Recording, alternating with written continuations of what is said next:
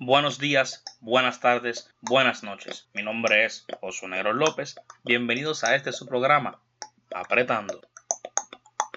Y con eso damos comienzo a este tu programa Apretando. Gente, este es nuestro noveno episodio. Mi nombre es Josué Negro López. Buenos días, buenas noches y buenas tardes a todos los que me están escuchando. Rapidito, gente, rapidito. Hoy jueves 18 de junio del 2020. Quiero comenzar con disculparme, ¿verdad? Con la audiencia, todos mis familiares, amistades, etcétera, conocidos. Con un estatus que publiqué ayer en mi Facebook de que si llegaba a 270 libras me pegaba un tiro. Ya voy por 247, 48. En lo que va de cuarentena he rebajado bastante. No se lo cojan tan literal todo lo que ven en las publicaciones. Sí, gracias por preocuparse, pero no se apuren, ustedes me conocen. You know how I am, bro. ¿Ok? Ok, ya terminé de pedir disculpas. Bien, gente, rápido con lo que les quiero hablar hoy. Oye, el día de ayer fue uno emocionante, fue uno de recargar baterías, de motivarme más aún a esto que le di comienzo a este proyecto, ya que estuve acompañado por Daniel Falcón la mayoría del día. Fuimos a visitar a Juan José Castillo en el Bete Hot Dog y más en Caguas. Oye, los mejores hot dog reforzados, hamburgues reforzados y sándwiches reforzados o sencillos si eres un trilly, pero los reforzados son los que son. Deben, tienen que ir a probarlo, gente. Oye, ayer también fue un día bastante especial ya que llegó o busqué en la unidad mía de correo, busqué uno de los paquetes que pedí por eBay. En este caso era el Joint Roller Machine, así como yo le dije porque no sé cómo se llama eso, pero le quiero dar gracias a la gente de Raw. R-A-W. Raw. En verdad está bien en la madre, fácil de usar. Daniel Falcón Delgado me auxilió en saber cómo usarlo. Fue tremenda experiencia porque así, ¿verdad? Pues uno puede bajarle a la hoja, por más orgánica, etcétera que sea. Yo prefiero consumir el cannabis a través de la pieza o en paper joints, porque las bongas, me gusta la bonga, pero bonga, bonga, bonga, la bonga es para matarte, ¿me entiendes? Eso es one shot, one kill, sniper, 50 cal. Gente, también les quiero decir que estoy bien contento porque apretando como tal, que es este podcast que ustedes tanto aman y yo también poco a poco le voy cogiendo más cariño y más entusiasmo. Ya tenemos logo. Panduki TV es el canal, pero apretando ya cuenta con su propio logo con su propia arte, gracias al distinguido, al animal, la bestia, el inigualable diseñador gráfico Daniel Falcón Delgado. Me encantó el cartoon, o sea, eh, soy yo literalmente dibujado en muñequito, es, hermoso, es hermoso, es lindo. Venimos aquí a innovar. El logo, gracias Daniel, siempre sabes que te quiero y te amo, baby. Una de las personas que siempre está ahí para darme el push a hacer lo que quiero, con miedo, pero lo hago. Y es gracias a él, tanto a Christian, Melwin, Jordan, Juan, es un montón de gente a las que le tengo que agradecer. Se me quedaron un par de nombres, sí, pero no se sientan manos, sean changuitos. Sí, con el pasar del tiempo todos van a pasar por aquí y todos van a recibir su, sus gracias bien merecidas por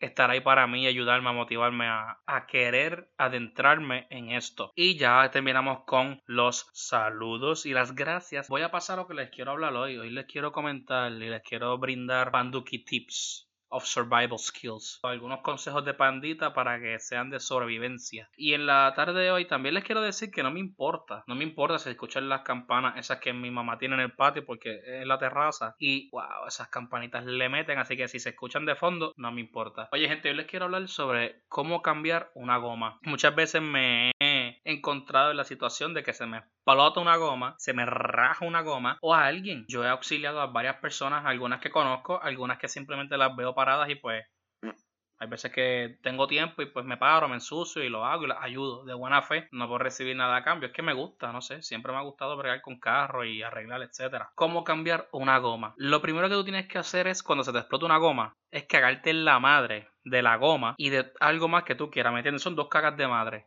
Una a la goma por haberse jodido y en algo más que te guste cagarte. En tu ex, en un familiar, en un amigo, en una deidad, en lo que tú quieras, lo primero que te llega a la mente, que te ayude a sacar esa furia, ese enojo, ¿ah? esa ira, esas vibras negativas y malas que no hacen falta en nuestro diario vivir. Tú te cagas en eso, tú te orillas, no te pegues mucho al paseo, intenta pegarte más a donde esté la montañita, el pasto, etcétera, para que evitar, ¿verdad? Si algún carro pasa cerca, pues que no te no sé un camión que pasa 80 o 60 al lado tuyo y tú sientas el...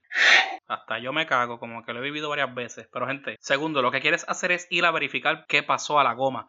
Si se vació, si se explotó, si fue un tornillo, más o menos verla por encima, ver si el aro no se dobló, si el aro está en buenas condiciones. ¿Qué quieres hacer después? Antes de subir el gato, antes de todo eso, tú vas a ir a donde tu repuesta, a tu goma de repuesta, la que te salva la vida, la que nunca le prestas atención, ¿ah? la que nunca le das mantenimiento, la que nunca llenas, la que nunca limpias, pues sí, esa que te resuelve a última hora, tienes que ir a donde ella y verificar que esté en buenas condiciones. Si está vacía, si está más explotada que la misma goma que se te explotó. De ser ese el caso, que esté mal las condiciones, tú te le vuelves a cagar en la madre al aro por haberse explotado la goma de ese aro y te cagas en la madre también de la respuesta y te cagas en ti por ser irresponsable y no mantener esa respuesta en buenas condiciones.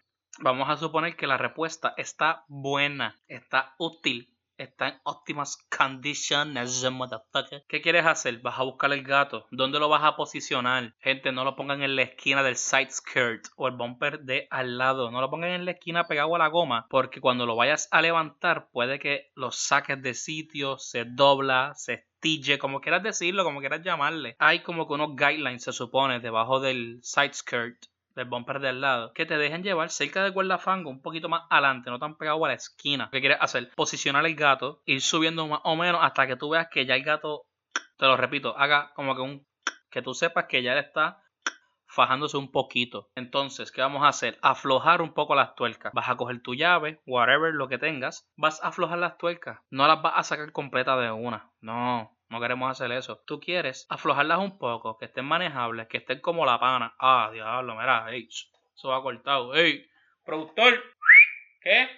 Seguimos. Ok, mira. ¿Qué quieres hacer después? Vas a subir el gato. Josué, pero ¿cuánto sube el gato? Porque hay veces que yo, mira, no seas tan anormal de subir el gato hasta que tú veas que el aro empieza a subir, porque recuerda que la goma se explotó. Así que el size ideal que yo digo, el tamaño que debe de haber entre el piso y ese aro que se explotó, debe ser de 2 a 3 hot dogs. Ustedes saben cuánto es un hot dog. Ustedes tienen que saber más o menos la circunferencia, la, la altura, la, lo ancho, lo largo de un hot dog. Pues más o menos, un hot dog encima del otro, como dos o tres. Eso es lo que tienes que subir la goma para que cuando vayas a sacar el aro y ponga la respuesta, no estés como que, diablo, me quedé corto, tengo que volver a subir, volver a subir el gato y seguir en ese tanteo que encabrona. Porque yo he pasado por ese tanteo y tienes que seguir subiendo dos más subiendo tres más. No, todavía falta. Entonces sigues raspando los espárragos, sigues raspando el intentando que encaje a tu cojón, porque tú estás desesperado por ir para que nadie te vea que estás en el paseo. ¿ah? Que no te vayan a robar. ¿ah? Entonces, ¿qué quieres hacer luego? Por lo menos yo. Yo estoy hablando de cómo yo lo hago. Yo no soy mecánico, yo no soy técnico automotriz. Me importa un carajo. Yo lo hago a la manera en que yo he aprendido en varios años. Y tú escuchas consejos de gente y los vas aplicando y creas tu propia manera de hacer las cosas. Que yo hago siempre, saco el aro y lo pongo debajo de, si se puede, ¿verdad? Eh, debajo del plato o eso, sí al frente. Pendejo, cabrón. Sí, al frente. ¿Para qué yo hago eso? Porque hay veces que se te puede explotar la goma en una jarda y es un poco más difícil porque el gato puede ceder, el gato se puede doblar. Y si ese es el caso, te le cagas en la madre al gato y el que lo fabricó. Entonces, ¿qué pasa? Yo pongo la goma debajo por si acaso pasase eso, pues que el carro, el peso caiga en el aro. O sea, sacrificamos el aro y es más fácil de levantar el carro a que se caiga con tu y gato y el, disco toque el piso y se vaya a joder medio mundo por ir para adentro. Y para levantar también es un peo. Oye, me ha pasado, sé lo que digo, mi gente.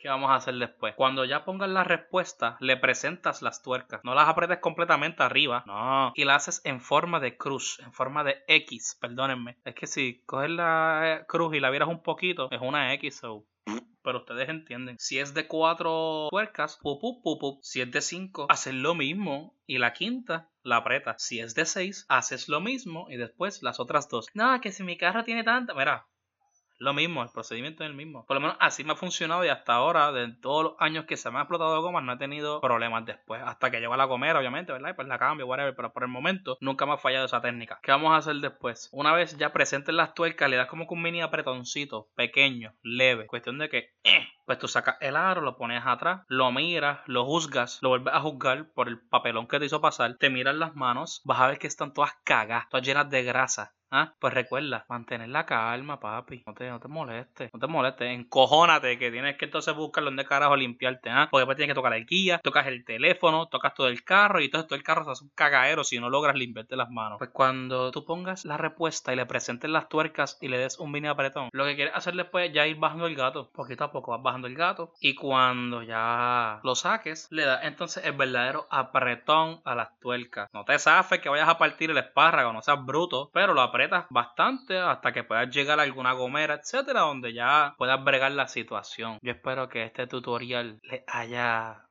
funcionado o gustado, porque la realidad del caso es que no me importa si no ocasiono ninguna de las dos en ustedes. Uf. Por ello, jueves 18 de junio del 2020, se me cuidan todos. Este es su compañero José Negro López en este su programa Apretando.